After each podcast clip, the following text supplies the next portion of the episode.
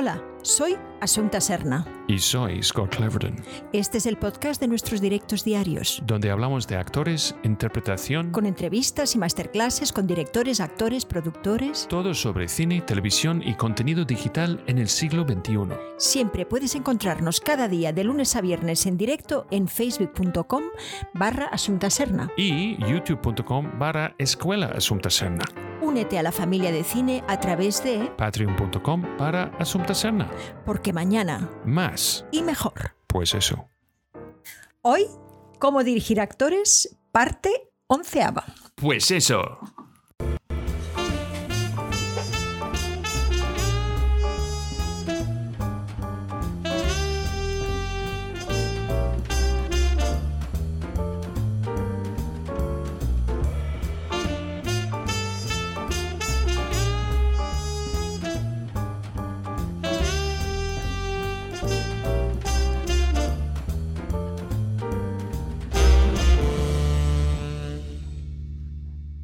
Hoy os vamos a dar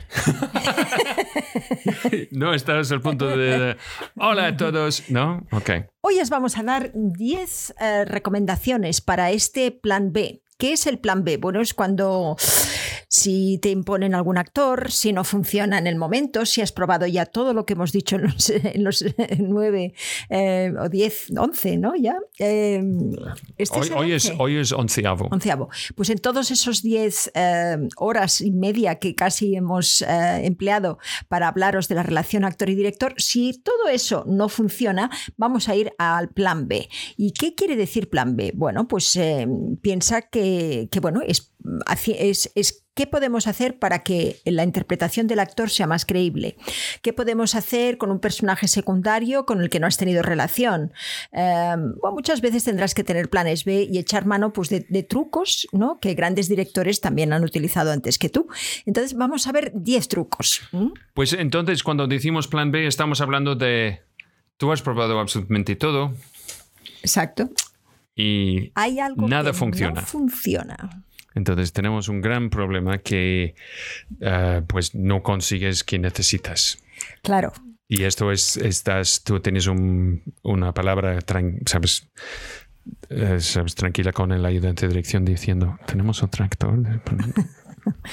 Sí. Es Bueno, que hemos visto eso, ¿eh? Sí. Hemos visto esto. Yo, yo he visto, yo he visto en Aquí no hay quien viva y tú también. Sí, gente que realmente, bueno, lo han hecho y se han ido y otro ha venido a hacerlo después. Sí, sí, sea, sí, yo recuerdo de ver esto. Alguien que está, un, un actor mayor que estaba interpretando a un médico. Este dice, "Mu- ya está. No, muchísimas gracias, ¿eh? Gracias. Gracias, que vais bien. Chao. Chao, luego. Qué bien.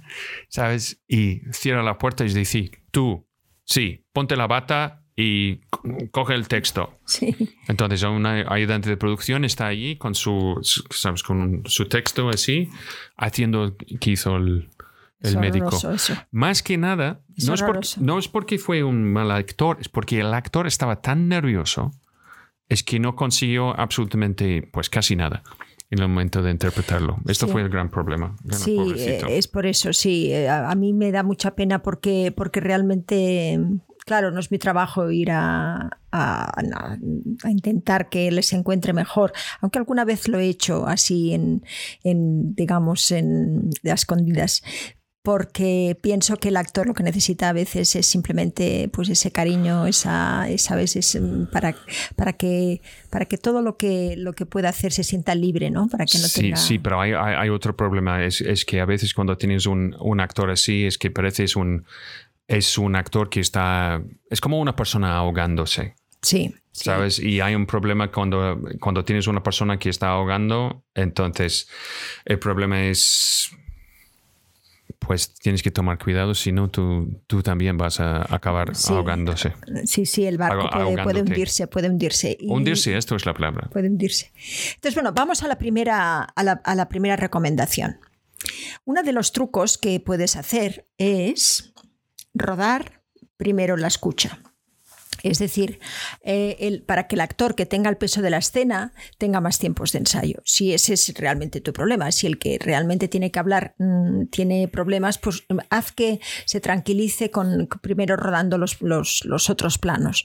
¿Sabes? Eso es un sistema que ha funcionado siempre, porque muchas veces el, eh, problema de ese actor es que se siente extraño dentro de eh, ese núcleo que a veces se ha hecho tan estrecho, pues con muchos, muchas veces que, bueno, que los actores han rodado, a lo mejor es la segunda, la tercera, la cuarta semana, y ya hay un clima que, realmente para el que llega mm, nuevo es realmente muy difícil de, poder congeniar y de poder... Eh, manejar. Por lo tanto, muchas veces eh, necesita un tiempo dentro de ese espacio. Entonces, eso a veces soluciona problemas. Es decir, rodar siempre aquella, darle tiempo a la persona que tiene problemas, ¿sabes? Em, eh, muchas veces eh, cuando tú haces eso, el actor eh, puede ser que reaccione bien, puede ser que, se calme, puede ser que encuentre sus cosas, puede ser que entre todos se cree un buen ambiente y, haga que ese actor se sienta confiado. Sí, un, aspecto de eso es, básicamente es que, tienes que hacer más que nada es de quitar la presión de este actor. El actor ha creado, mira, en un rodaje hay presión, siempre hay presión, pero este actor ha, a veces ha creado mucho más presión que la presión que existe.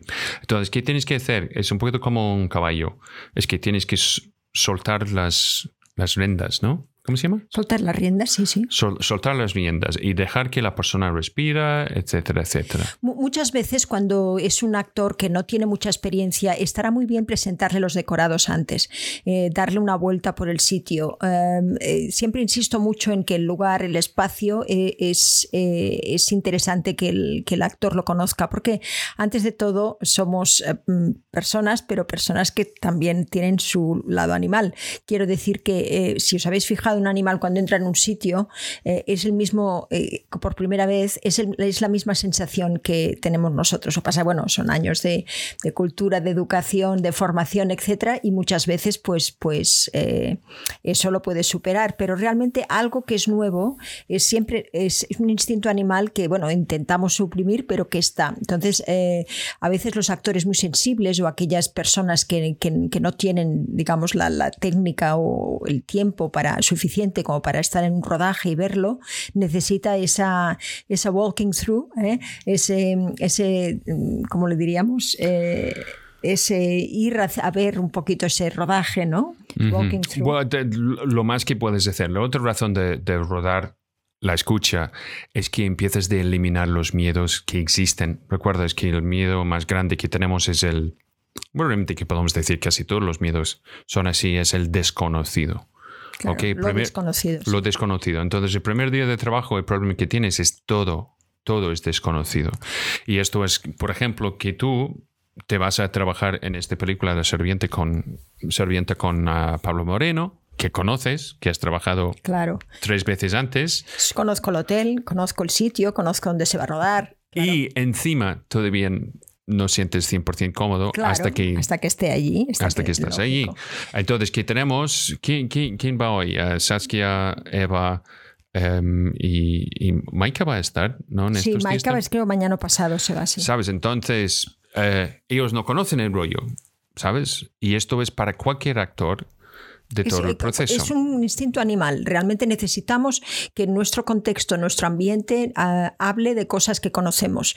Y por eso es tan para mí importante pues, el, buscar objetos que, que, sean como la manta de Linus, ¿no? O el, el tener un espacio dentro del rodaje. Eh, si, si, eso se lo quitas al actor, eh, sufre.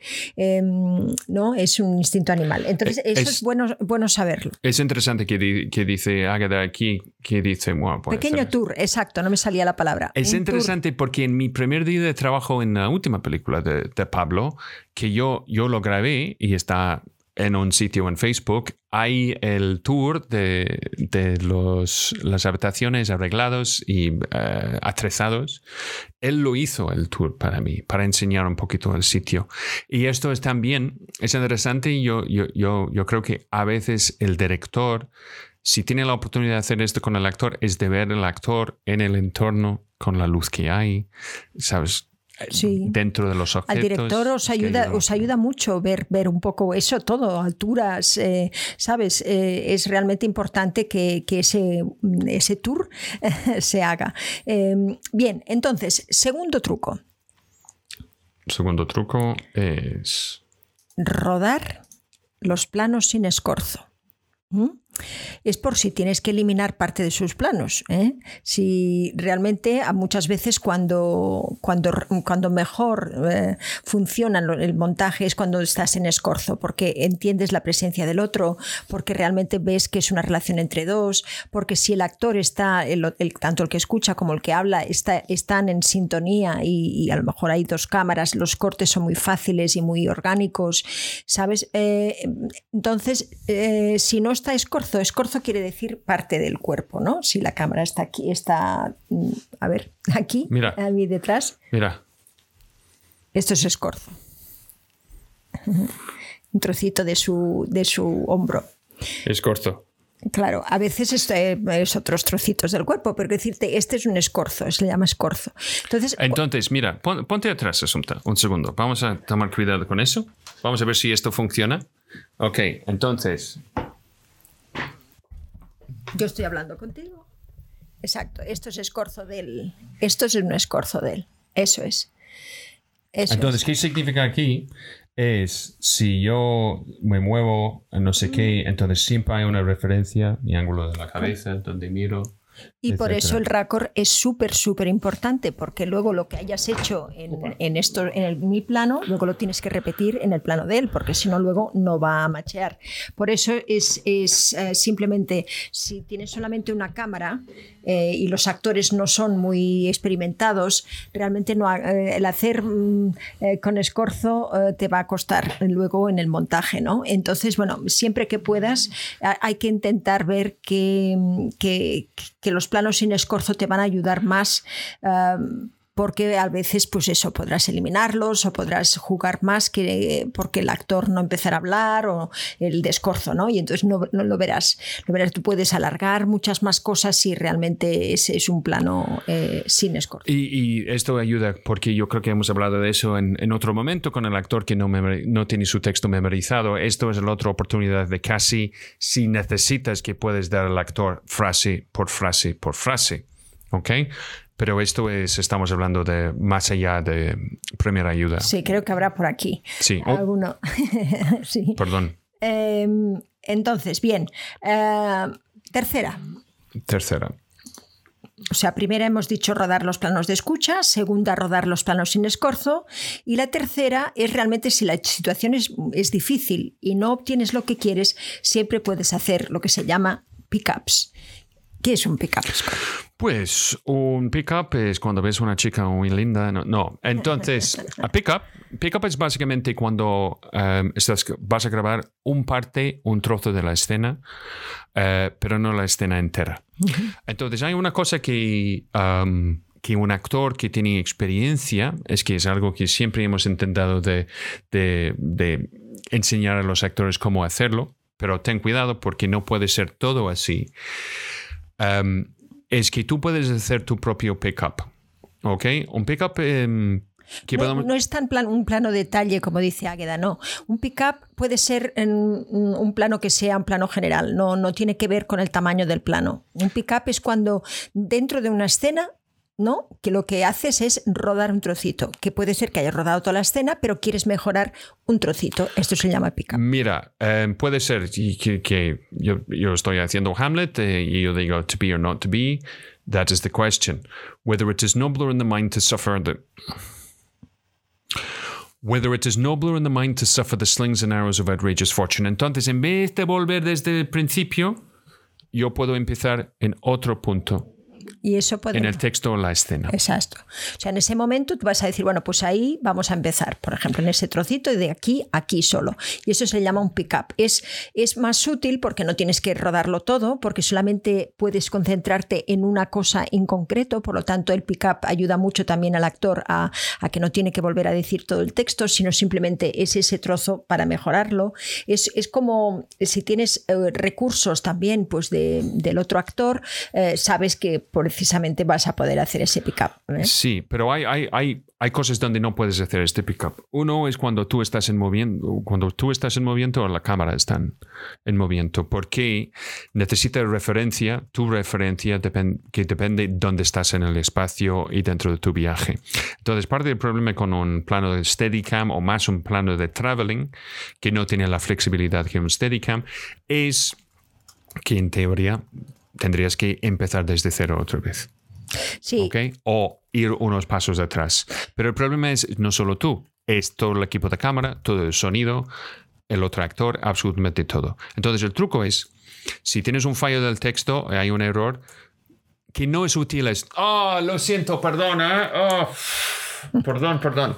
Es que puede ser estás haciendo eso porque realmente no encuentras frase y no puedes volver. Pero si hay un fallo de algo, tú puedes respirar, parar y hacerlo otra vez. Sí, eso en cuanto a los pickups que puede hacer un, actor. Pero de todas maneras, un pickup es algo distinto. Un pickup es cuando a ti te interesa, aunque no veas, veas algo que no realmente no está bien en una escena, puedes hacer un pickup para solucionarlo. O, digamos, o sugerir otras de las cosas que, mm, sabes en un trocito determinado para que ese actor pues pueda, mm, sabes, pueda rellenar ese trocillo donde a lo mejor pues ha pasado una equivocación o simplemente mm, no sé, eh, algo que, tú hayas visto que no funciona dentro del personaje. Por lo tanto, em, el pick-up es muy útil porque el actor no tiene eh, ese peso de la escena, está más relajado, puede en ese pick-up hacer cosas que no había visto, que no había hecho antes. Eh, muchas veces es interesante, sobre todo para los planos de escucha o para los planos también de, tu protagonista. Cuando realmente pues, el actor ha hecho, el, el actor, por ejemplo, em, que es secundario o el actor que está eh, trabajando con tu protagonista, en algún, en algún momento ha hecho algo que él no se lo esperaba y habías hecho el plano primero el protagonista. Bueno, ahí es donde podemos también hacer un pick-up para equilibrar, mm, digamos, el peso de la escena o para, para realmente entender eh, mejor que esa reacción que, que, el otro había tenido, pues a ver qué ahora eh, puedes hacer con el otro. Entonces, eso siempre es interesante porque los pick-ups es así como se hace el cine. Muchas veces eh, los actores queremos hacer una escena entera estupenda, como lo hacemos en teatro, pero el cine no se trata de eso. Eh, el cine es una construcción eh, completamente eh, eh, artificial, ¿sabes? Y que podemos ir cortando trocitos perfectamente. Por lo tanto, los pickups no nos tenemos que preocupar como cuando los hacemos como actores, porque normalmente hacemos pickups después de que hemos hecho toda la escena y decimos, Dios mío, esto no le ha gustado al director y ahora estoy segura, este es pickup. Bueno, sí, pero no, es que no he hecho una entera. No os preocupéis porque el cine no es así. otra cosa que es, importante de saber. Em, si tienes uno de estos pickups eh, internos, sabes que tú has hecho, em, la persona de continuidad o de record eh, o el script se llama aquí, que va a anotar pickup dentro de toma. Sabes, actor hace su propio pickup. Esto es una cosa. Otra cosa, para, hablando específicamente de directores y este tipo de pickup, yo recomiendo a todos los directores en cualquier escena que los separas en unidades de acción. Mm. ¿Qué significa eso? Oh, ¿Estás de acuerdo? Sí, es que me lo he dejado porque he pensado en eso y luego no lo he dicho. Sí, ok, pues entonces, por ejemplo, mira, Lourdes pregunta. Um, digamos que el objetivo de pickups es rescatar lo que más que se pueda antes de rodar todo de nuevo. No, no necesariamente. No necesariamente. Es básicamente, si, si el pickup, si podemos definirlo en general, es un parte de la escena sin hacer la escena entera. Que esto puede pasar por una repetición del texto tuyo que tú decides en vez de cortar y empezar desde cero. O dice, mira, tenemos todo, no tenemos esta parte donde levantas el vaso. O no tenemos este momento donde quitas las gafas de sol. O no tenemos este momento donde tú miras a la puerta esto es lo más abstracto, como, como dice uh, antes, plano detalle. Sí, a veces esto es una especie de plano de detalle, pero dentro de la misma escena. Sí, en realidad el pick-up es para, eh, eh, es para tener, ¿sabes? Una, mm, un, un backup, ¿no? Es casi como tener algo que si no, mm, eh, puede ser que no funcione la escena así o puede ser que la podamos añadir luego en montaje.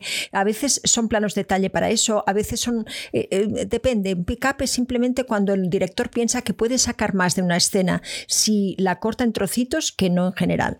Pero es muy interesante eso que ha dicho Scott de, las escenas, de las unidades de acción. las unidades de acción son esos, os acordáis que muchas os, os aconsejamos tanto a directores como a actores que, en una escena la podáis cortar en unidades de acción. ¿Qué quiere decir esto? Pues eh, qué es los quieros del personaje, ¿no? Eh, sí, si quieres que lo explico. pues entonces esto es también una manera de, de, hacer sentido, no tanto para el actor, no solo para el actor, que hay gente por ahí, sabes, actores que he trabajado en el último año y he explicado mi metodología, que es la manera más rápida y eficaz de llegar una, ¿sabes? una interpretación que está focalizado en acción en vez de emoción o cualquier otra cosa. Y también tú como director, que tienes que hacer es de separar una escena en unidades de acción en el sentido de quién necesita persona A y quién necesita persona B. ¿Ok? Y dónde cambian sus necesidades. Puede ser en principio, yo quiero que la otra persona va conmigo al cine. ¿ok? La otra persona quiere quedarse en casa, ¿ok? Hay un momento que esta persona convence al otro de quedarse en casa también. Entonces ahora cambia el objetivo del primero, porque ahora quiere saber por qué quiere quedarse en casa. Eso es. ¿Sabes? Y la otra persona quiere saber por qué quiere salir con, con él, él o ella. Entonces, ¿qué tienes? Es, que tienes un corte em, lógico dentro de la misma escena. Entonces, este punto donde cambia ¿Sabes? Hay un, cambio desde de objetivos, necesidades o acciones. Esto es el otro momento donde puedes empezar tu pickup. Exacto. porque, porque sabemos dónde vamos con la interpretación. Exacto, porque sabemos de dónde venimos y sabemos dónde tenemos que ir. Muchas veces eh, es una gran sabiduría por parte del, director el saber dónde empezar ese pickup. Porque no es una cuestión ahora, antes eh, había muchísima más eh, prisa con esto de hacer los pickups, porque, pues porque que quería decir que era, era también un, como era en, en, eh, ¿cómo se llama esto? En, no era en digital, sino era en... Analógico. no. Eh, o sea, como, había, como se rodaba en película, entonces, claro, los pickups también había otra razón, que era, mm, hacíamos pickups pues para, para eso, para no tener que eh, repetir toda una escena y gastar metros de película. Entonces, eh, pero ahora no, es, ahora no es así, eso ya no nos importa, pero sí que, que, un buen pickup es realmente cuando empieza en una unidad de acción y cuando realmente mm, es muy útil porque mm, puedes realmente en el montaje tener el plano de del otro actor, digamos, y, no se nota absolutamente nada de, ese pick-up. Mira, tenemos un comentario de, de Lourdes que tiene toda la razón del mundo aquí, que dice... Las unidades de acción son las mismas que analizamos también en el texto mismo de la escena. Eso es, eso es para los actores, es lo que hemos ido comentando vosotros todo este año de, cómo analizar un texto. Esto se llaman las unidades de acción. Sí. Y eso es lo que el director tendría que saber también de vosotros, ¿verdad? Eh, cómo vosotros podéis, eh, en el momento de analizar un texto, eh, separarlo por unidades de acción. Eso es algo que estaría bien ponerlo en común. Por eso muchas veces ayuda el hecho de ah, eh, sobre todo si tienes un papel de protagonista, eh, dividirlo la escena en unidades de acción. Sí, entonces la otra, otra cosa es que yo recomiendo, eh, yo, recomiendo también hacer esto en teatro. Mira, unidades de objetivos no es algo nuevo, es que Stanislavski habló de eso en toda su sabiduría, son las, las cosas más útiles que él estaba hablando, porque es muy difícil de interpretar el primer acto, es muy difícil de interpretar la primera escena, pero aquí es más fácil de interpretar el momento donde yo tengo que convencer a otra persona algo. ¿Ok? Entonces, esto, esto es el, las unidades de, ¿sabes? dramáticas de la, de la escena. En una acción, en, una, perdona, en toda una, una escena, nosotros podemos identificar momentos donde estamos confesando, momentos donde estamos em, mm, convenciendo. Y cada una de estas va a ser una unidad de acción. No es, como dice Doménico, mm, el variaciones de tono de los actores. Realmente el variación de tono de los actores no es el tono, sino que lo que hacemos es realmente que queremos cosas distintas. Parte, y, y- también es el, el to- tono, Queremos convencer, queremos confesarnos, queremos ¿eh? tono, tono es un poquito el, el resultado de, de algo. Sí, es, es un poquito como una, un- eh, eh, eh, que no, es, no es una palabra útil, porque es muy difícil de interpretar tono. Depende de dónde. Esto es porque. eh, Dice, cuando has hecho ese tono, el actor te Es- dirá, ¿cómo? y esto es un poquito. A veces es porque eh, ensayos son un poquito. Son trampas. Son trampas porque em, estaba en otro sitio, otro día, sin presión, sin vestuario, maquillaje, sin todo el proceso de presión del momento. Entonces, de- del intento de recrear este tono es básicamente imposible. Es como, ¿puedes decir que este, este traje tiene el mismo color en una luz distinta? Esto es un poquito como... eh, es que entonces, es, eh, haciendo eso, estamos intentando de, de reducirlo a bloques casi digitales que podamos repetir y saber qué estamos haciendo. El problema es cuando llegamos a analógico, es oh, un poquito más de esto, un poquito menos de esto, ¿sabes? Y entonces estamos así. No, no, no, es que queremos añadir un ingrediente con otro ingrediente que va a hacer este plato. Buenas noches. Claro. Eh, Sabes, muchas veces cuando se planifica, y en eso, ¿te acuerdas de esos, esos el, el del guion rayado, ¿no? Sí, que hace cuando cuando se es normalmente también eh, el director planifica por cambios eh, mm, de plano y estos cambios de plano coinciden también en, en, em, a veces eh, no siempre a veces en estos em, en estos eh, diferentes acciones en diferentes em, eh, cómo lo diríamos sí en sí en unidades de acción eso es sí. coincide en los estos cambios de plano. Entonces, eh, es, por eso es muy, muy, muy eh, tranquiliza mucho el hecho de, de pensar que, que no realmente tenemos que los actores hacerlo todo bien a la primera. Y para el director también es un recurso, es un plan B para que si no hay algo que se encalla de una escena, puedan realmente repetir ese pick-up. No, no, te- es que hablas de guion rayado, es, es que puede ser, sabes que tenemos varios aquí, sería una buena idea de enseñar a todo el mundo cómo funciona un guion rayado un día. Um, para explicar, básicamente es el script que hace con cada página del guion, es de poner líneas eh, continuas o rotas de- dependiendo, y cada línea es un plano. Por ejemplo, la escena dura una página. Entonces, Assumpta y Scott hablan. Hay un plano general de los dos. Entonces, su texto, mi texto, es en el plano general. Es una- Normalmente la es una línea continua. es toda la escena, porque en plano general, por si acaso, por si se tiene siempre y se rueda toda la escena en plano general. Ahora tenemos esto es plano número uno. Plano número dos es plano solo de Asunta. ¿Ok? Entonces, plano de Asunta. Entonces, es el plano, es una línea continua donde ella habla, y pero donde yo hablo, como no estoy en su cámara, es una línea rota. ¿Sabes? ¿Cómo se llama? A dashed line. Sí, sí, una línea eh, Con puntos. con, puntos, sí, con rayitas. Sí, entonces al revés. Entonces, la idea de esto es que el editor puede ver esto y decir, vale, ok, tenemos los dos en plano general. Sale, ok, tenemos un plano medio de ella, tenemos un plano medio de él, pero solo tenemos su prim- primer plano de estas frases de ella, no de él. Ok. Entonces, si no tienes este plano general, imagínate, necesitas que en una combinación de los planos que tienes, siempre vas a tener alguien hablando en cámara. ¿Ok? Esto es un poquito de, ¿sabes? Manera crudo de, de explicarlo. Y también en el guion rayado, eh, que tienes los números de los planos. Y también tienes una lista de las tomas, notas en las tomas. Mira, hay un pickup en este toma. Este toma es, eh, esto es la buena. Esta buena aparte del final.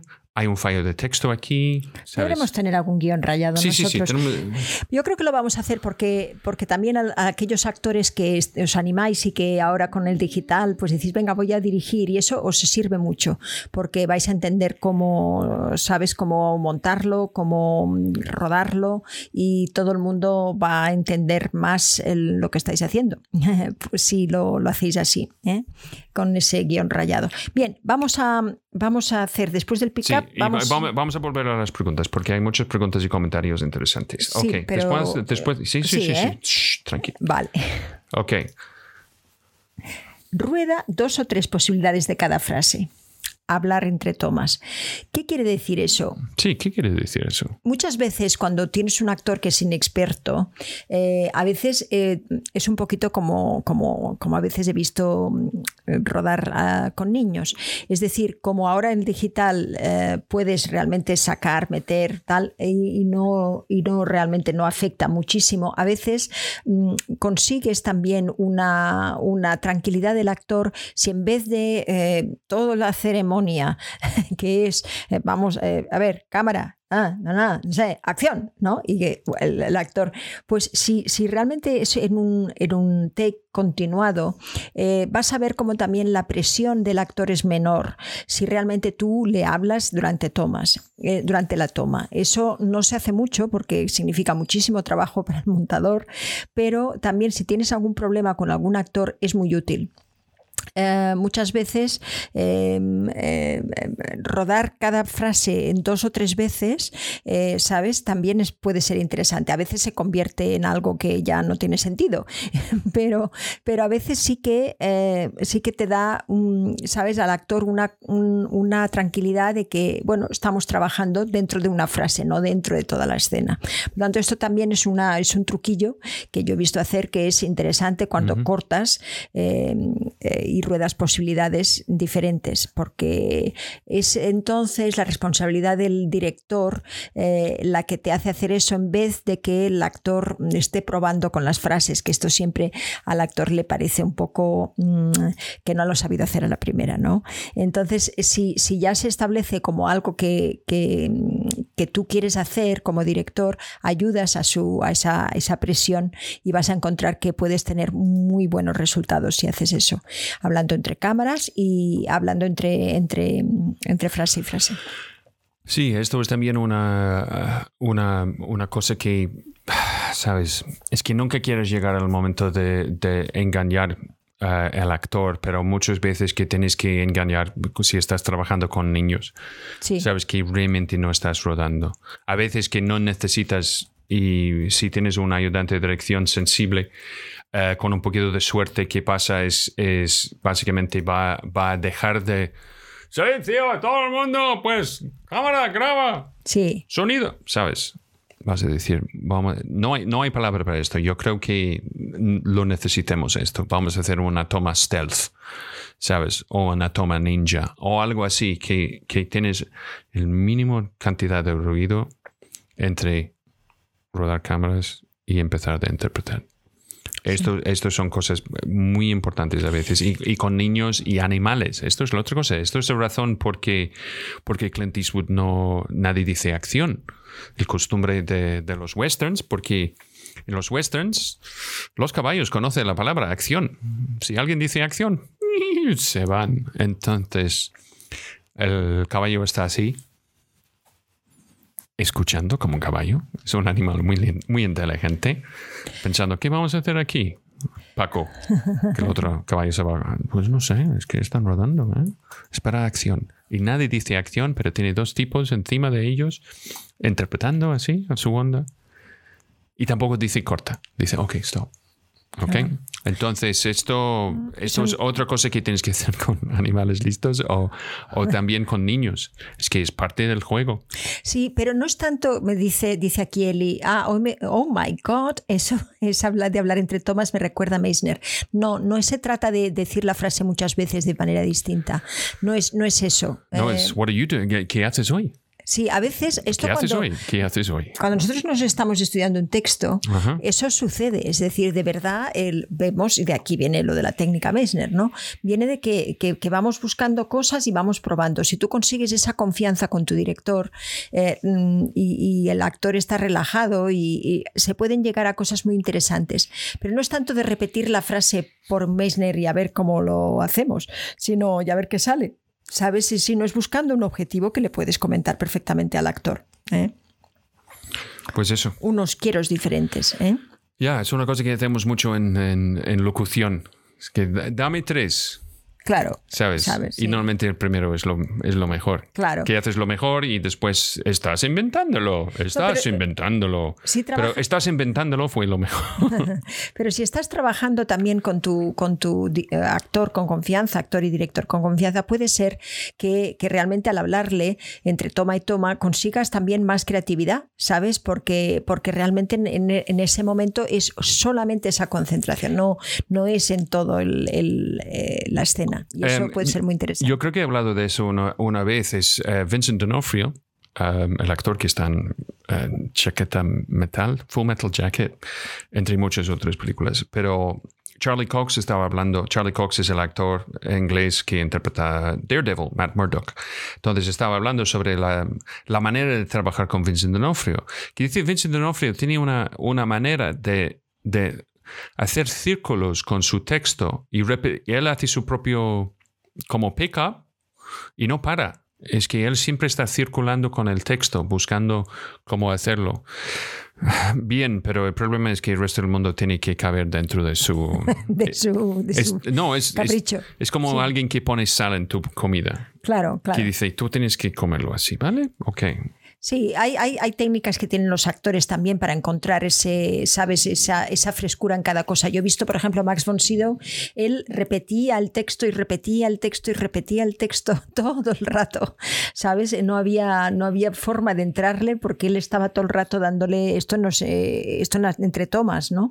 No, mm, realmente no, no era alguien que, que pudieras eh, estar con él, eh, ¿sabes? Porque, o porque él estaba todo el rato con el texto. Hay, hay muchas maneras distintas, claro, que, que tú como director tendrás que acostumbrar a ver pues cuál es con el director, el actor que te encuentras mejor, ¿verdad? Sí, Mary McCormick me, me- me dijo esto sobre Rob- Robert Duvall.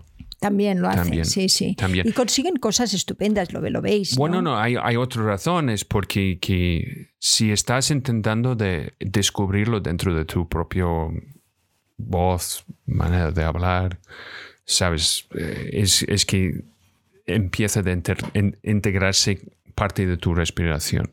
Claro. No es una cosa que vas encima. Entonces, la idea es que estás, estás, estás, acción, interpretación, corta, estás. Estás. Eso es, eso es. ¿Sabes? Eh, eso es muy, muy, muy bueno lo que dices, porque, mm, ¿sabes? Ese, ¿Ah, sí? ese, sí, ese aparato, digamos, de, de, de eso, ¿no? De, de- de la acción, de la presión que tienes cuando boom, tienes que empezar eh, de la nada, eh, es un proceso muchísimo más, más fácil si realmente estás con tu actor, ¿no? Si realmente está.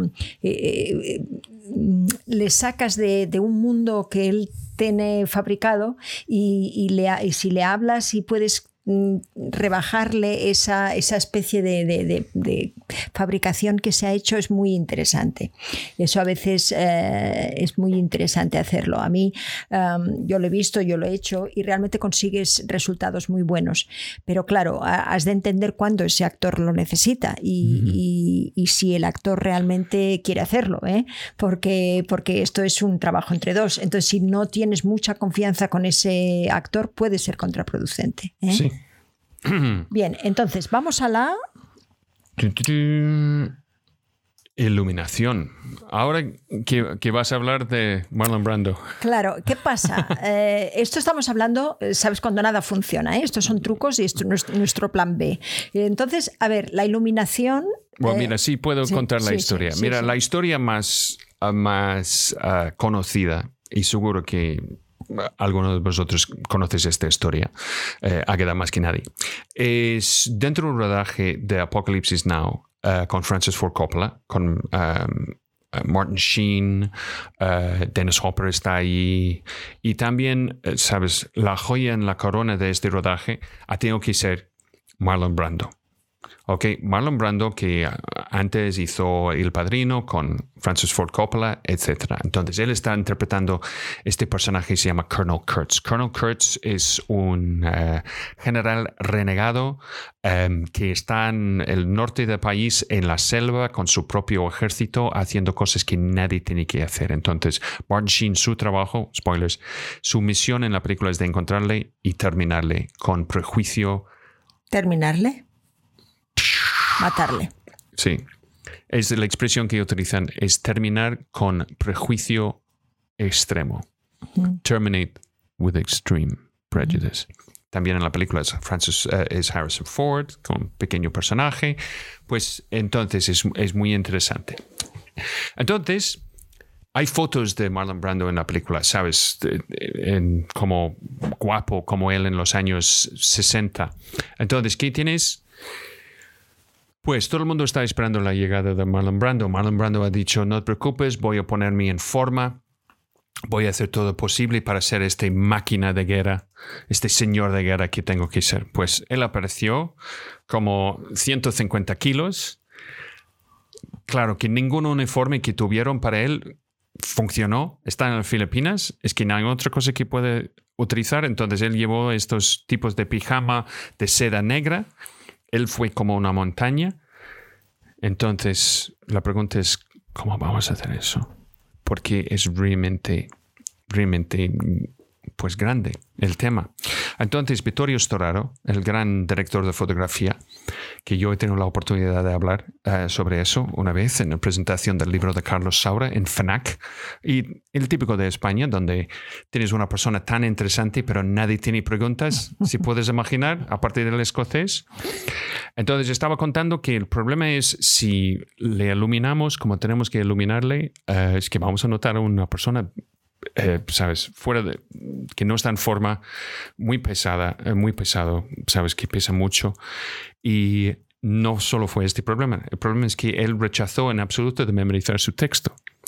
Entonces, ¿qué tienes? Es muchas veces una improvisación de Marlon Brando, porque es una persona loca, el personaje, en este momento, que, que no, no parece uh, Colonel Kurtz no está en forma como Colonel Kurtz. No dice el texto como está escrito y básicamente no quiere trabajar. Prefiere estar comiendo en otro sitio. Entonces, Toraro decidió de hacerlo un poquito como Gordon Willis hizo con él en eh, El Padrino. Gordon Willis es famoso para ser casi el primer director de, de fotografía inspirado o forzado por Coppola de enseñar Don Corleone, interpretado por Marlon, Brando en la película, casi con sus ojos en la oscuridad total. Esto es en juxtaposición con la boda, fiesta de boda que está pasando fuera. Entonces, esto fue la táctica. Es, vamos a iluminar, ponerle en, en interiores con poco luz, lleno de sombra. Solo, solo podemos ver parte de su cara y sus ojos. ¿Ok? Entonces, esto es como consiguieron eliminar un montón de problemas. ¿Y qué pasó? Es que al final no montaron la película que estaba escrito, pero montaron la película que estaba rodada. Rodada. Es, ¿La eh, película se llama? Apocalypse Now. Apocalypse Now. Entonces, esto es que dice Walter Murch famosamente, famosamente a, a Francis Ford Coppola, es que tío, tienes que dejar de intentar de montar la película en tu cabeza y en vez de hacer eso, montar la película que tienes rodada.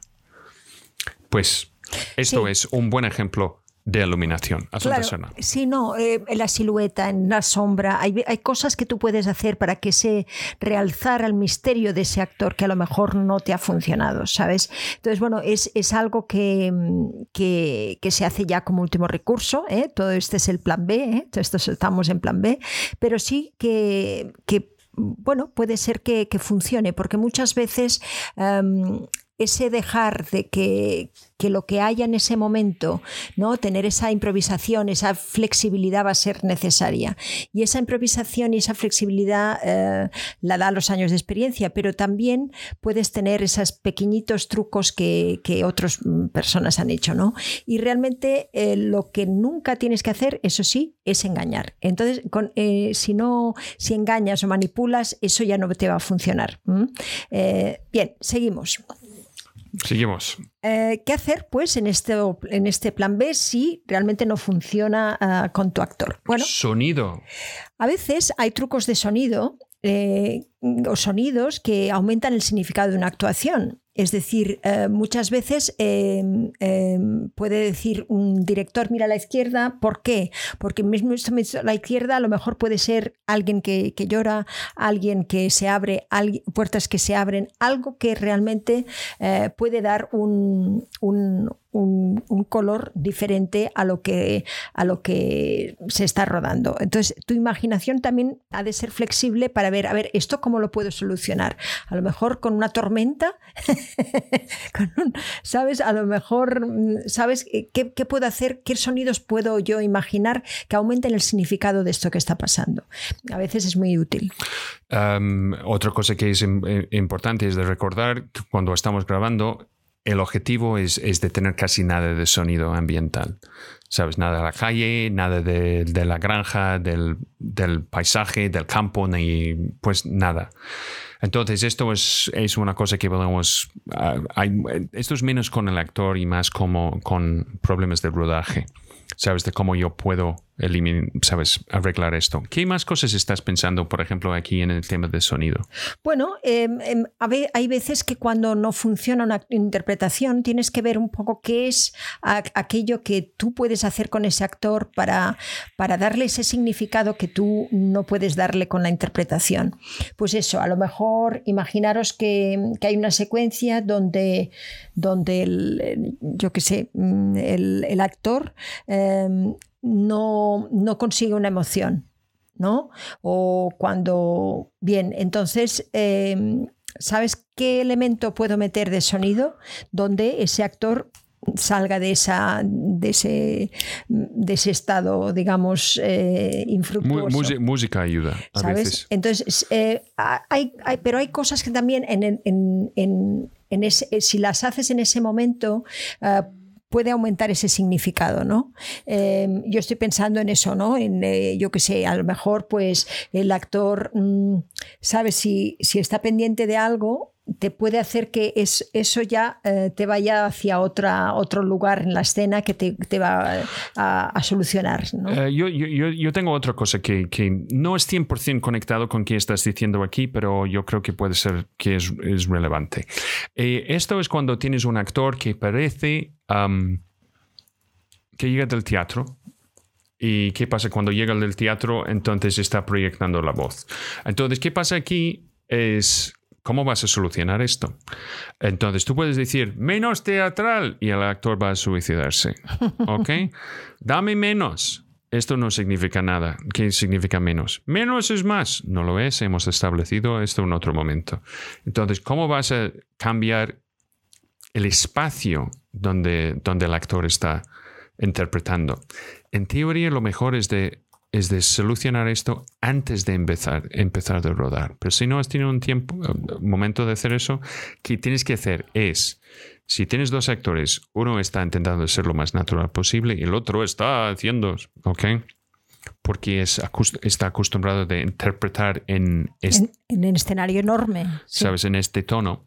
Entonces, ¿qué tienes que hacer? Es con los actores, tienes que ir a un sitio pequeño, lo más pequeño posible, y pasar el texto allí. ¿Ok? Entonces, cuando tienes un baño o, ¿sabes? Un camarino, algo, un pasillo puede funcionar también, pero un sitio que donde no, no puedes proyectar. Y entonces, hablas normalmente y vamos a pasar a la escena. Ok, entonces, ¿qué pasa? Es el actor, por el entorno, por la ausencia de presión y estar en un, un, sitio que es, entre comillas, natural, el actor va a hablar de una manera que es mucho más, que vamos a decir, normal. Entonces, cuando lo tienes, hazlo otra vez y decir, hazlo así, no hace falta proyector ni nada. ¿Ok? Otra manera de hacerlo y esto es algo que hemos hecho dentro de, los, uh, de nuestras clases. Mucho. Ya, pero es, es, que no hay tiempo ni es, es que puede dar un poquito de vergüenza al actor. Es que y también problemas de peluquería y maquillaje. pero es, pero es, es muy interesante porque muchas veces los actores que vienen de teatro no tienen la familiaridad con su propia voz, más que de nada. su propia voz y de, y de, lo que realmente significa, ¿no? Entonces... Eh... ¿qué, ¿qué, haces? Es básicamente poner los cascos en, en el actor y poner el micro cerca del actor. Y el actor va a decir, pues vamos a hacer, escena, eh, vamos La a hacer escena. la escena. Y el actor empieza, pues la verdad, Y Es se que oye dice- y dice, no, claro, eso así Vale. no puede ser. entonces esto es de decir que los micrófonos son muy sensibles y puede escuchar absolutamente todo. Sí. Entonces, esto es otra manera de hacerlo. El problema es que muchas veces que no hay tiempo um, y tampoco esto es el sitio para hacerlo.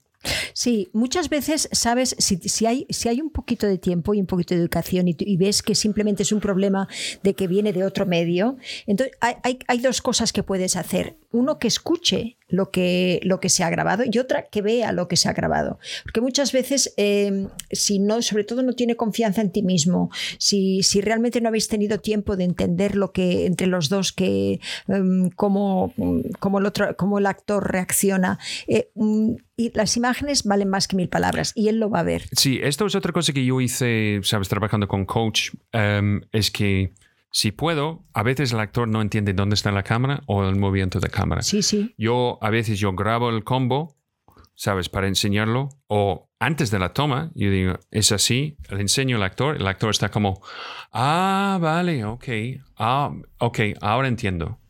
Ok, ah, entiende su relación con, con eh, el, el cuadro. Esto es una cosa que es casi imposible de explicar sin verlo. Ok, siguiente asunto. Siguiente.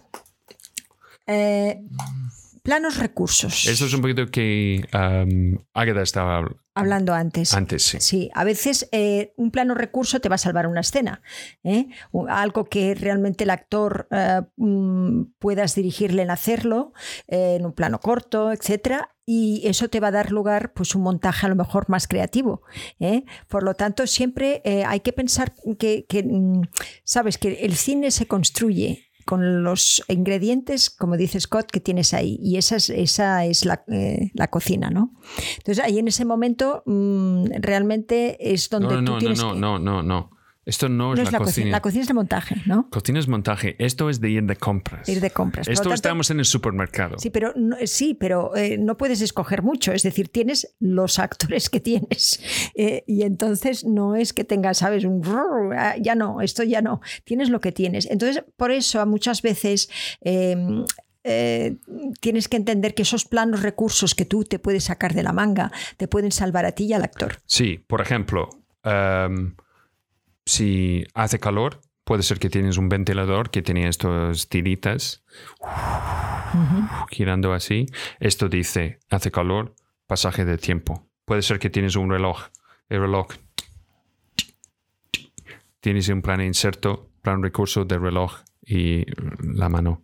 Así, de los segundos. La manilla, sí. La mani- se llama manilla. Sí. ok. Pues puede ser si alguien tiene ner- aguja también se dice. Sí, bueno, puede ser que también que tienes a alguien que tiene nervios. Es que puede ser que tiene algo, algo en las manos. Es que entonces puede ser que tú tienes un plano solo de, sabes, alguien jugando con, con un lápiz. Puede ser que alguien está escribiendo, plano inserto de la persona escribiendo. ¿Sabes? Entonces, todo este tipo de cosas son tiritas para extender tiempo, generar momentos y darnos algo para construir el sentido de la escena. ¿Sabes? Tienes que volver al. ¿Cómo se llama? Battleship Potemkin. ¿Cómo se llama Battleship Potemkin? El acorazado Potemkin. Pues toma. Entonces, esto es el primer um, experimentación que podemos decir, um, sabes, de cine moderna, donde está intentando de dar ideas, conceptos a través de imágenes sueltos, el sentido de las botas, los pies, um, sabes, de, diciendo dirección, fuerza, etcétera, etcétera. Um, y de buscar otra manera que puedes enseñar un elemento o algo temático de tu escena. Por ejemplo, las metáforas, ¿no? Que tanto te gustan a ti, Scott, ¿no? Sí. Ese, ese, digamos, ¿no? Puedes muchas veces utilizar. Bueno, muchas veces es, eh, eh, es que el mundo es un. Cada cosa es una especie de, metáfora. Solo tenemos que buscarlo y vamos a encontrarlo. Eh, y, Por ejemplo, danos unas cuantas. Pues, ¿Qué quieres saber? Mira, eh, lo más simple es las estaciones del año son como las estaciones de la vida. ¿Sabes? Que empieza con toda la posibilidad, todo creciendo en primavera. ¿Sabes? Y llegamos al, al, al, sensualidad y, ¿sabes? Crecimiento y calor del verano. Y llegamos al momento de que no todo es tan fácil, las hojas empiezan de caer de, desde los árboles y terminamos en, en el frío. ¿sabes? Y nada más que el sonido del viento. Sí, pero hay metáforas que tú... Bueno, no, no, no. Si tú, pues, que no son tan claras. Bueno, tan claras. Es que miras un pájaro y ves la libertad, eh, ¿sabes? De ser libre. ¿Sabes? Que ves un árbol, que ves algo que, que está presente, que no se cambia, es testigo. ¿sabes? Um, lo encuentras en todas las religiones. ¿Sabes? El crucifijo que encuentras, el Buda durmiendo. Um, no voy a hablar de Mohammed porque no hay imágenes. Um, entonces, que todo, ¿sabes? Lo más extremo lo, lo, encontramos. Mira, el, Forest Camp. la pluma. La pluma. La pluma que tienes en Forest Camp. Eh, la línea delgada roja de Terence Malick, que tienes la imagen de esta planta que están en la marea. Es el mar al final. Que significa el, triunfo de la vida encima de todo. ¿Sabes? Hay, muchas cosas. Que, mira, el Rosebud, el tobogán de, de Citizen Kane, que esto significa inocencia perdida. ¿sabes? Y soñada. Esto lo puedes hacer cuando también algo no funciona. Mira, cuando Son también hace estas preguntas complicadas en directo es porque ella mientras está escribiendo un libro. ¿No? Sí, ¿y no te gusta? Pues es un poco complicado porque... No, no, no, te sigo. Ok, pues yo puedo encontrar ejemplos mejores, pero ¡pum! Ya. Ok, pues planos recursos. Eh, entonces, es, es nada, yo siempre digo, Nadie ha llegado al sala de montaje y ha quejado porque hay demasiados planos. Exacto. Nadie dice, ah, tío. La única el único momento que he escuchado eso fue de uno de los editores de Señor Los Anillos que estaba haciendo el montaje del, del Comunidad del Anillo del Persecución en Caballos. Y entonces, en este momento fueron 12 unidades de rodaje y la mayoría haciendo esta persecución. Entonces él dijo, yo pasé semanas con gente en caballos. Semanas, semanas, arriba, abajo, izquierda, derecha, ¿sabes? De cualquier ángulo. Entonces yo he tenido que decir, pues me voy. Mira, hablando de símbolos. ¿Qué hay? No, no, mira la ventana. ¿Qué pasa? Uy, un pajarito que vuela. No, un blackbird. Es que había visto un señor mayor también. Hola, ¿qué tal? sí, exacto. Buenas tardes. Entonces, estos planos recursos. Paula, estamos cerca al final, y ahora... Sí, em, es, es, es, muy interesante estos planos recursos para generar momentos y dar sentido. Bien, ahora, lo último que es... Eh, es... Recapacita, porque a lo mejor estás demasiado cansado para ver tú mismo lo que los actores te dan que no está mal. ¿Sabes?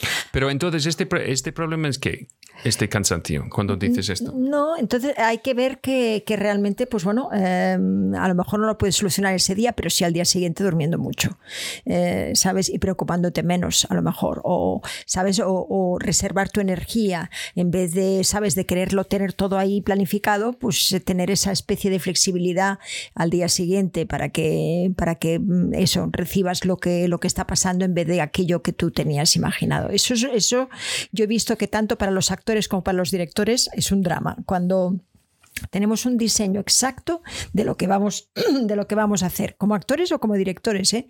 porque em, la fluidez que te da el hecho de, bueno, de, estar ahí y ver lo que hay, eso em, te va a hacer un, un, director o un actor muchísimo más creativo que no em, tener unas, unas reglas que cumplir. ¿eh? Mi, recomendación también para esto, que yo he tenido que hacer varias veces, más como director que, que actor, es que a veces hay tantas preguntas y tantas cosas que tienes que dar una respuesta. Hay un momento que tienes que decir, dame dos minutos.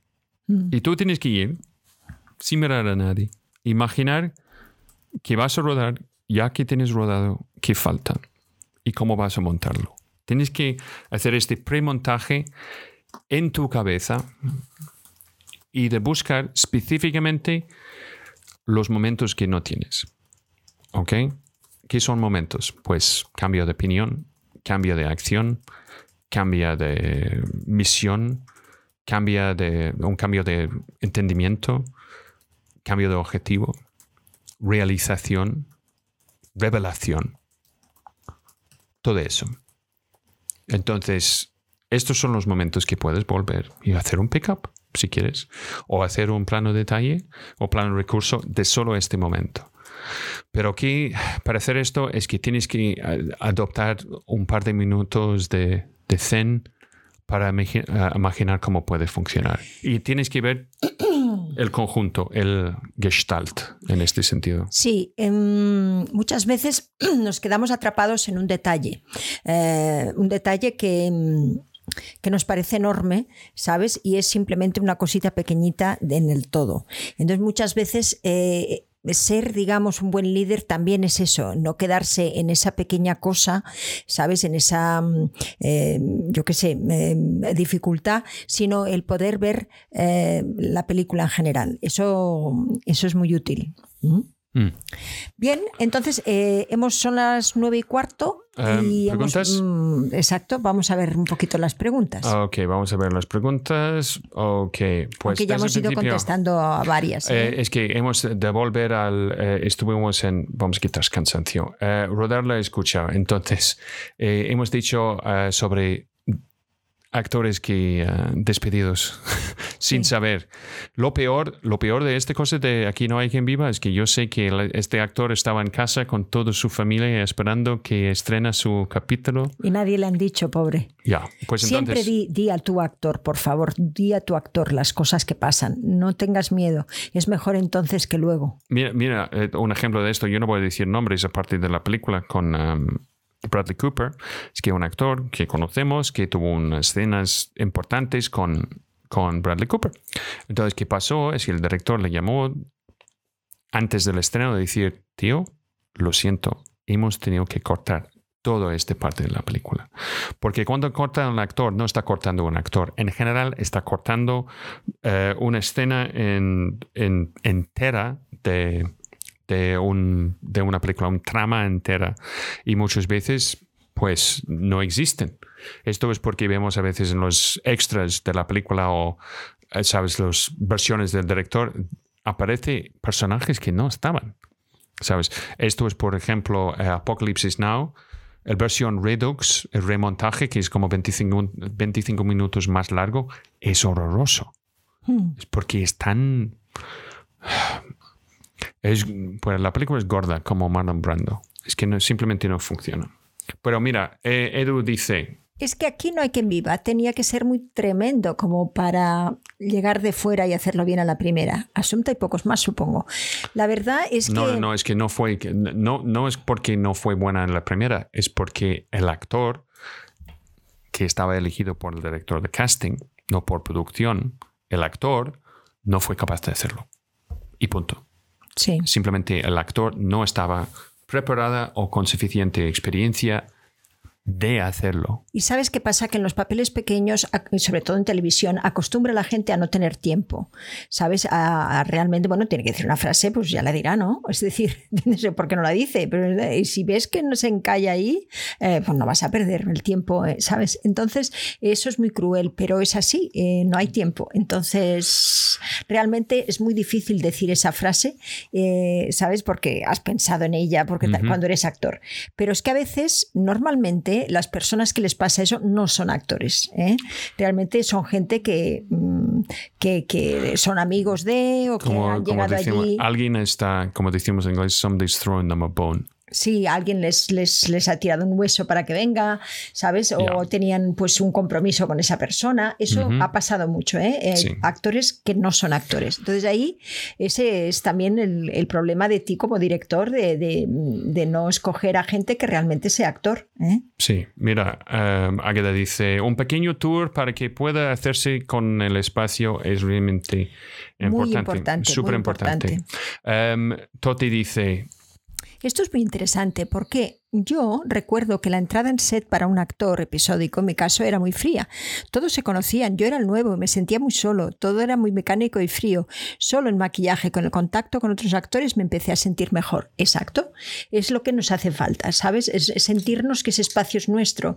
Es, es, el caballo que tiene que sentir, ¿sabes? Que ese sitio lo conoce. Es el perro que entra en un sitio y, va husmeando. Es, es ese instinto animal que tenemos siempre que los, los, los, los humanos también los tenemos.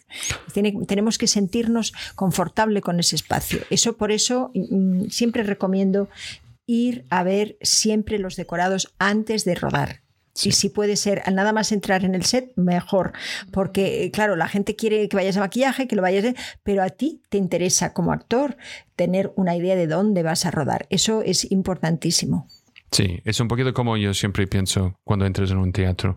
Yo, yo siempre pienso en deportistas cuando entran a un estadio, tiene que ver cómo que ser impresionante. Sí. Eh, él le da un, un, una Pero fíjate la cantidad de ensayos, la cantidad de ensayos que hacen eh, ellos en, su, en el campo, es decir, oh, los entrenos. sí, sí, sí. ¿Entiendes? Y nosotros no lo tenemos eso. Y siempre en teatro sí lo tenemos. Vamos a hacer un ensayo y sabemos cómo es el teatro, etcétera. Pero en cine, que cada espacio es diferente, necesitamos realmente ser muy conscientes de ello como directores y, y cogerle de la mano y hacerle el tour. Mira, Domenico Dice, en el cine es muy favorecedor para el actor que entienda que de gramática de planos y movimientos de cámara para que resulte más efectiva y fluida su actuación. Em, ya, sí, sí, claro, pero, pero mm, eh, eso realmente para eso es un de decir los coches funcionan muy bien para los que saben cómo conducirlos. Sí, tienes toda la razón yo creo que esto es un poquito de, nuestra razón de ser, es, es un poquito de, decir que nuestro trabajo como actores es un trabajo muy, muy técnico. Y si lo hacemos con suficiente capacidad, podemos, how you say, equivocarlo diciendo que es arte. Claro, pero sí, pero el arte no es el, destino, el objetivo. Es por eso que a nosotros nos gustan mucho los actores técnicos, es por eso que hace 20 años que estamos con la Escuela de Interpretación Cinematográfica. No, no, no, y la otra cosa es... que son completamente medios distintos y nosotros vimos que realmente mm, mm, podíamos acortar mucho los tiempos de, los actores. Pero no, no, no solo esto, es, es que un equipo prefería un actor técnico en vez de un actor increíble que no sabe cómo, cómo encontrar la marca. Claro Claro, claro, porque es que no sirve de nada hacer tu numerito, digamos, si, si realmente eso luego no se ve en cámara, ¿no? Sí. Eh, sí, sí. Ok, um, Agatha tiene un buen nombre aquí. Pickups, mini planes B. sí, sí. Está, está es eso, mini planes B. uh, pues no, sí, pues vamos a llegar. Um, Dice Toti, pero aún se siguen usando bastante las ARRI con película, ¿no? Cambia mucho el ritmo del rodaje cuando es con película, se nota mucho desde el punto de vista del actor el usar digital y no película. Básicamente que vamos a tener una generación de cineastas que nunca ha tocado una cámara de película. ¿Qué pasa con películas? 300 euros el minuto. Es que nunca puedes ver el resultado hasta que está revelado en un laboratorio. No hay laboratorios aquí en España como entiendo. ahora ya no hay, ¿no? No hay, no hay ninguno. Han tenido que cambiar su flujo de trabajo desde el mundo de película hasta el mundo digital. Em, hasta, por ejemplo, si quieres que alguien revela tu Super 8, es que tienes que enviarlo a Suiza. Sí, sí. ¿Sabes? ¿Y qué pasa? Es que tú pagas para revelación de tu Super 8, ellos te, te, te envían otro rollo de Super 8. ¿Tú sabes eso? No. So you, you, you send them the film and then they send your film back with another film para utilizar. Um, claro, porque lo que quieren es que se ruede, claro. Sí, entonces, entonces esto es parte del problema que, que tenemos. Y, y, mira, es, es, día y noche. Yo recuerdo haciendo el... Para el actor es día y noche. Pues yo, yo recuerdo haciendo el rodaje de Déjà Vu uh, con Jesús Colmenar, que es el director de Casa de Papel, eh, Miguel Amoedo, que ganó el, um, Goya para la novia, yo creo. Entonces, él fue director de fotografía. Um, ayudante de cámara, Miguel Mora, que es el director de foto en Cuéntame. Rita Noriega, que pues tiene una carrera espléndida, que fue operador de cámara. Entonces, ¿qué pasó? que Miguel Amoedo estaba utilizando un, un, proceso que se llama bleach bypass. Esto significa está iluminado en una manera con la optimización, diafragma, etcétera, pensando en la revelación de la película donde va a quitar un proceso de revelación. ¿Y qué pasa en esto? El resultado, si funciona, es que tienes los negros muy intensos, los rojos casi hacia, hacia el negro, los azules como este azul que tienes aquí, muy, sabes, que muy con toque de, de casi de verde, este, ¿cómo se llama? Turquoise. Azul turquesa. azul turquesa. Pero el problema es, si lo has eh, lo, has sí, lo has hecho mal, lo has rodado mal con la optimización equivocado o el diafragma, etcétera, etcétera, vas a, llegar, vas a llegar a ver la película y está negra. Que no hay nada. Simplemente no hay nada. Entonces, solo con cosas así. Eh, si has visto la película Tres Reyes eh, con George Clooney, Ice-T, Spike Jones, yo creo que esto es de 2003 por allí. Entonces, esto está hecho no solo con este proceso, pero utilizando película de animación. Mm. ¿Sabes? La película que utilizan en los dibujos animados de Disney, que también tenía otra calidad. Entonces... ¿Qué tiene otra calidad? ¿Por qué? Porque la, intensidad de los colores. Ah, es más brillante. Es, más brillante. Entonces, cuando estás con un programa de, de, etalonaje o de Premiere o cualquier cosa así, vas a ver los presets que hablan específicamente sobre tipos de que llamamos en inglés film stock. ¿Sabes? Agfa es distinto que Fuji, que es distinto que Kodak, que es distinto que, ¿sabes? Y su ISO, etcétera, etcétera. Entonces, esto es una respuesta muy larga para una pregunta muy corta, que básicamente es totalmente eh, distinto. Estoy pensando en lo que ha dicho Eli de lo del Meissner. quizás no estabas tan, tan lejos de lo del Meissner. No, no, no, no es tan lejos. lo hemos utilizado. La diferencia es cuando la gente hace Meissner, a veces no, saben por, qué. Eso es. ¿Sabes? lo hemos hecho. y yo he explicado por qué en clase. ¿Sabes? Esto es la manera de, encontrar la manera. no es manera de respirar. Sí, pero si haces muchas veces el, el, texto, también puede ser que ya no tenga ningún sentido. Eso me ha pasado a mí. ¿eh? Sí, Toma Ninja. Tenemos un voto. Toma Ninja para todo el mundo. dice Dominico, dice, ¿qué debe hacer un actor cuando comparte escena con otro actor, el cual es muy histriónico y famoso, e improvisa, no siguiendo del todo el diálogo del guion y con un director que respeta su estatus? Tú sigues con tu trabajo. ¿Qué más puedes hacer? ¿Quejar? No, no, no. Solo puedes combatir fuego con fuego. ¿Sabes? Es que tú tienes que ser más profesional y seguir tus objetivos más encontrar la cámara más y estar en el momento. Hay una, una de las últimas, eh, de los últimos fracasos que he tenido como, como, actriz, porque hay que decirlo así, fue una película que, que rodé en Sicilia, ¿no? No, en, en Italia pero que era una película con un actor que, ¿te acuerdas la, la película de... Oh, sí, sí, sí. Eh, the, the, the, Bay of, the, Bay of, Silence. The Bay of Silence. Con Bang Clays. Sí, que un actor danés. Un actor danés. Bueno, este, este era un actor imposible de trabajar con él. O sea, mira que ¿eh? yo tengo muchísima paciencia con los actores, pero eso era imposible, imposible, o sea, imposible. Eh, tenía ganada la directora. La directora, mm, ella y yo habíamos hablado de, de, lo que fuera, ¿no? de su personaje y tal, y él fue a destrozar absolutamente todo el trabajo de ella a través de lo que yo hacía. Entonces, Claro, me decía una cosa la directora, allí en el, mismo momento el actor, en el mismo momento de rodaje, el actor mm, decía que eso no, iba a ninguna parte y que eso no se podía hacer delante de todo el mundo, ¿eh? o sea, sin, sin, sin remordimiento. Claro, y esto lo habíamos preparado la directora y yo. Entonces, por una parte, la directora se sentía que tenía, como era, digamos, la estrella y gracias a ella se había hecho esa película, pues claro, no es, no, es que la tuviera respeto, es que le tenía que hacer caso, ¿sabes? Porque de eso dependía su trabajo. Sí, no solo esto, es que con, con un poquito de Schadenfreude, es que, pues, es que descubrí los, las críticas de la película después.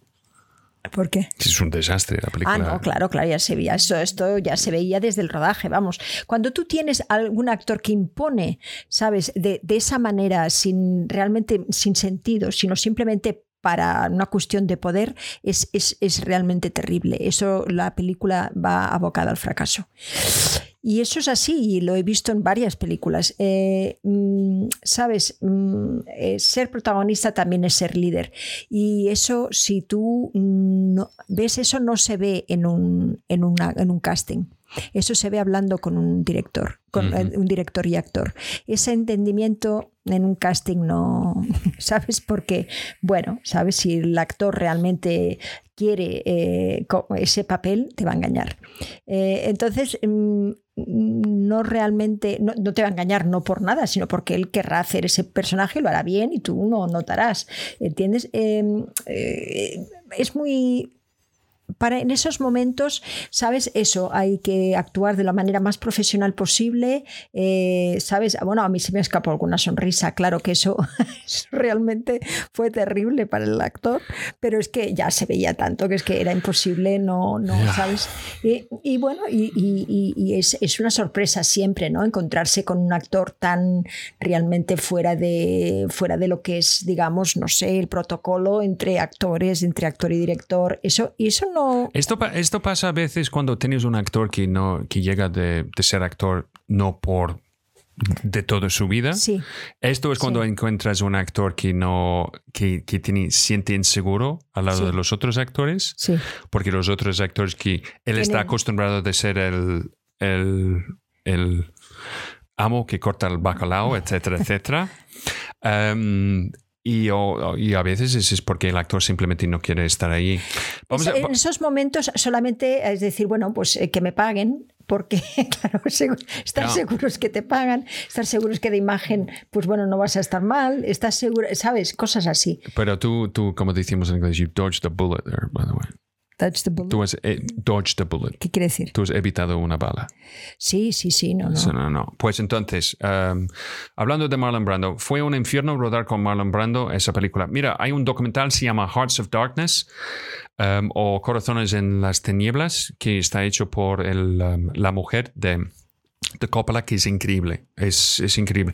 El problema es que, como me dijo Vittorio Storaro, que él dice sobre el documental, le pregunté sobre el documental y me dijo que es una pena porque hicimos tan, cosas tan bellas, tan impresionantes, tan originales en la película y el documental solo está obsesionado con todo que fue mal, que fue bastante, pero también hicimos cosas increíbles. Claro, claro.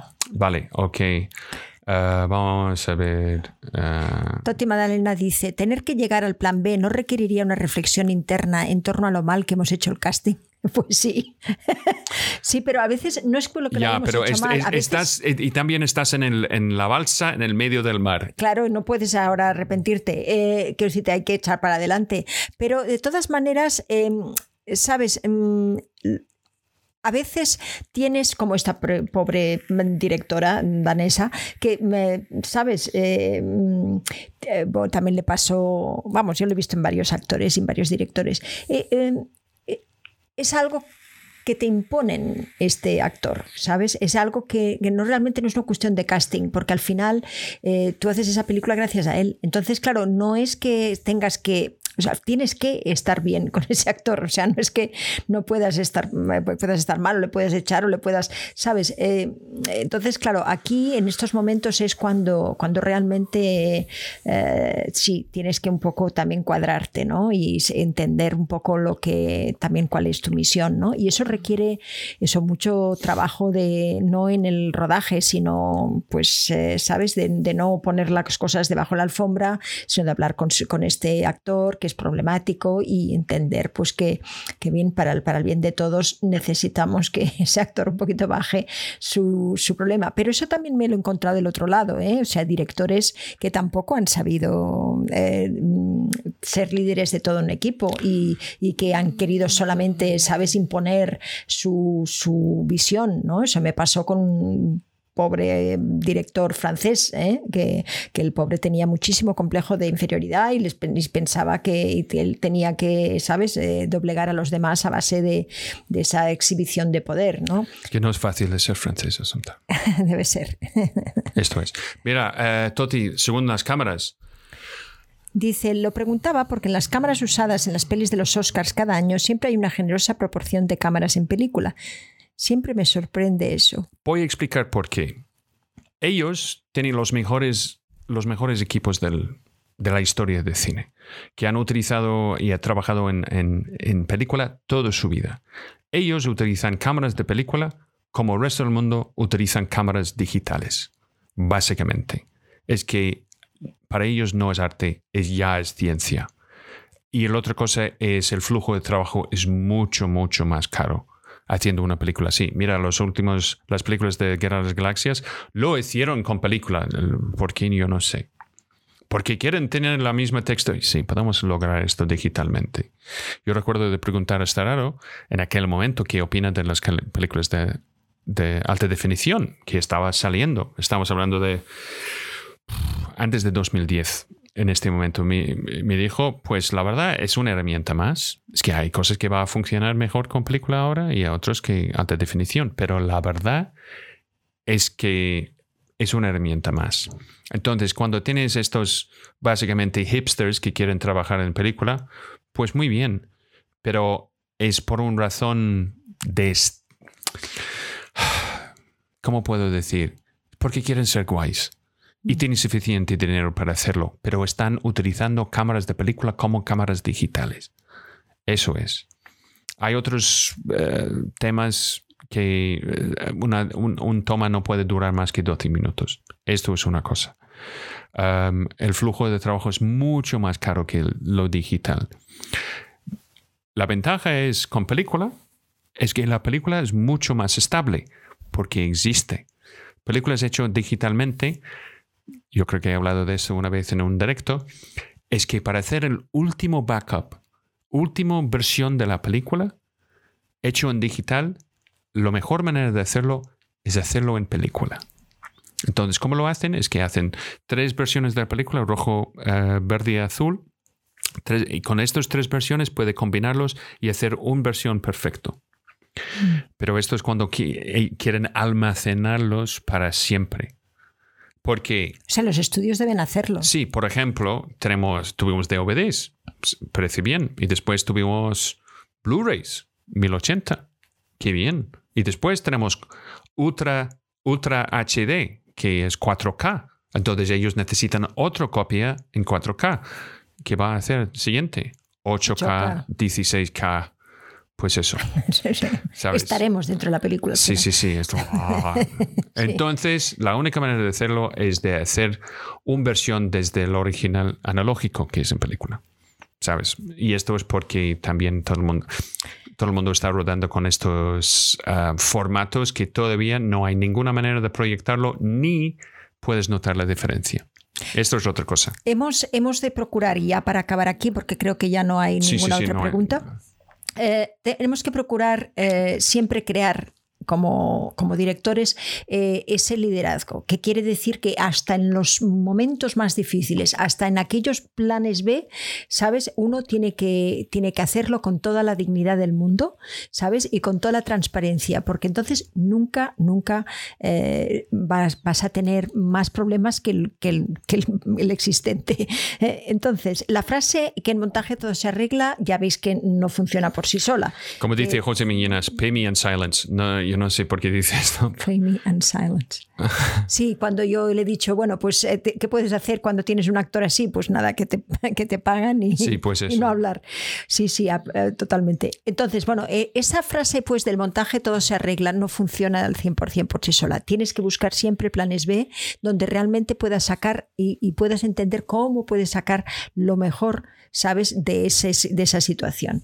Piensa que el, eh, te vas a quedar muchísimo más satisfecho si tú puedes realmente dar algo a los demás con ese problema. Si realmente eh, todo el mundo ha aprendido algo, si, si, gente ha podido tener una revelación, si, si vas a darle posibilidades interesantes a, tu montador por cosas que, realmente las has convertido eh, lo que eran problemas, no solamente en soluciones, sino en ventajas. Sí.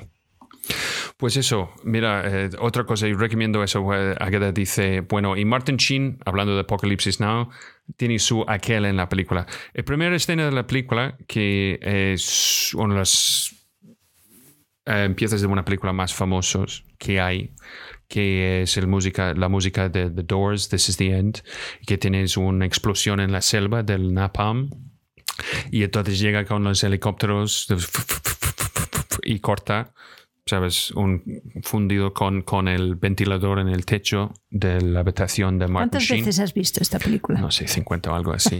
claro. ¿Sabes? Y él dice la, la frase inmortal, "Sh- Saigon shit, still only in Saigon. Shai- The, shit's, the shit piles up so fast in Viet, high in Vietnam, you need wings to stay above it. Es que yo he visto bastantes veces. Pero entonces, ¿qué pasa? Es él tiene todo este, ¿sabes? Tortura, él está recuperando de batalla, etcétera, y está bebiendo, y hay un momento que él está borracho, parece que está borracho y da un puñetazo a un espejo. Pues, ¿qué pasa? Es que Martin Sheen está borracho y él lo hace de verdad y corta el- la Se mano. corta la mano. Se corta la mano Eso no puede ser. que no, es que al final es que cuando él está, es el sangre que ves es su sangre. Qué pena. Y yo creo que dos semanas después eh, tuvo un ataque de corazón. Ah, Pues eso. Entonces, no hagas eso, por favor.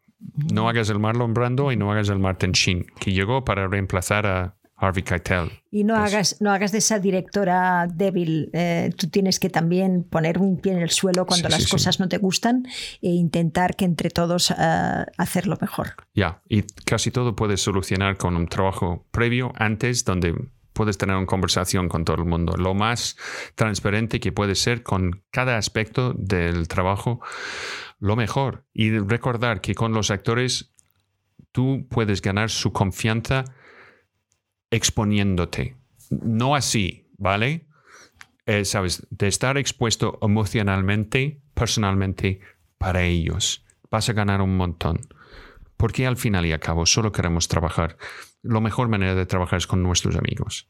¿Sabes? Con gente que tiene nuestros mejores intereses en, En en el corazón. el centro de su corazón.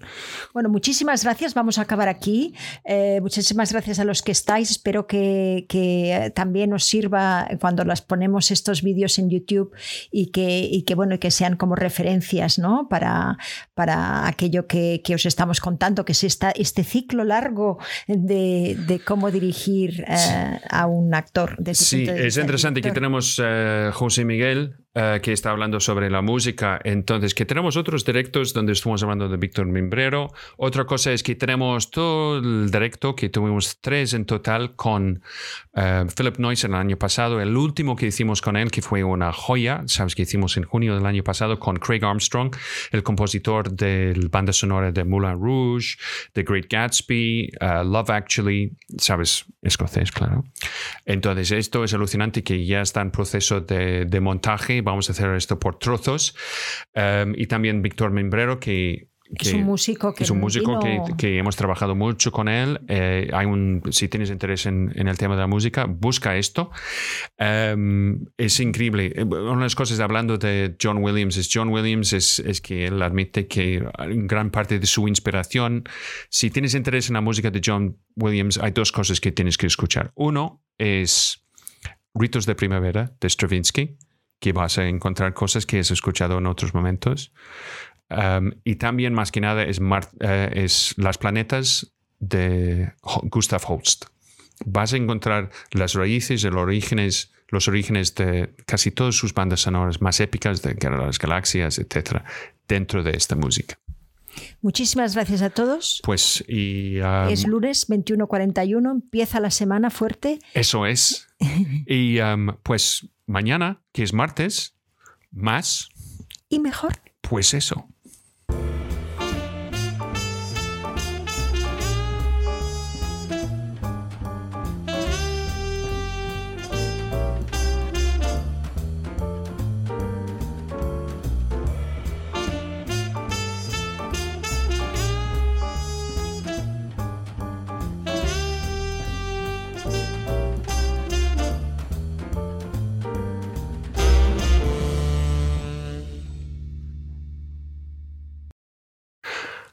It's the after party, the, el after show. Hola, ¿qué tal? ¿Cómo estamos? bueno, pues eh, no, no- no tengo muchas cosas que deciros porque os he dicho muchas cosas. ya, Sí, pues entonces tú te vas a Ciudad Rodrigo para rodar en eh, fin de semana. Eh, sí, el fin de semana. ¿Vas a dejarme de Rodríguez? Voy a dejarte Rodríguez, a no ser que quieras venir conmigo. Pues no, sé, yo puedo estar en casa con el fútbol, mi botellón, ¿sabes? sí, además ahora que ya, en fin, mm, ah, no sé si podemos ser más de seis en un sitio.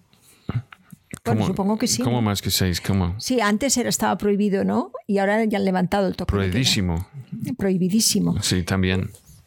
Pero no sé, supongo que ahora, no sé, es distinto. pues yo, yo, yo, tampoco.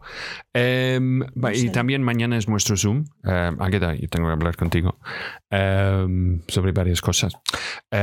pues ¿Ah, eso, sí? sí, sí, sí, Me dice Eli, ¿cómo fue en Barcelona? Bien, con mi madre, estupendo, todo bien. ¿Sí? Sí, todo bien. Casi no hemos hablado. No. Yo, yo tengo un, día bastante busy. Eh, yo estuve haciendo una locución para un documental sobre ovnis españoles. Mm, ¿Es verdad? No sé, un ovni es un ovni español. Español. Español. ovni español. Ovni español. Ovni españoles, si hay muchos ovnis. Ovnis españoles. Mi mamá está bien, muchas gracias, Eli. Está muy bien, sí. Estoy contenta. He tenido que hacer algunas de las cosas que, que hacía mi padre, cuentas, bancos y cosas así, pero muy bien. Pues eso. Pues entonces, esto es nuestro programa hoy. Eh, mañana más y mejor.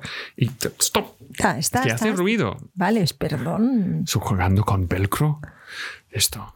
Vale. Te quiero, ¿eh? Pues eso. Gracias a todos vosotros. Y um, recuerdes que sois muy chulos. ¡Qué fuerte!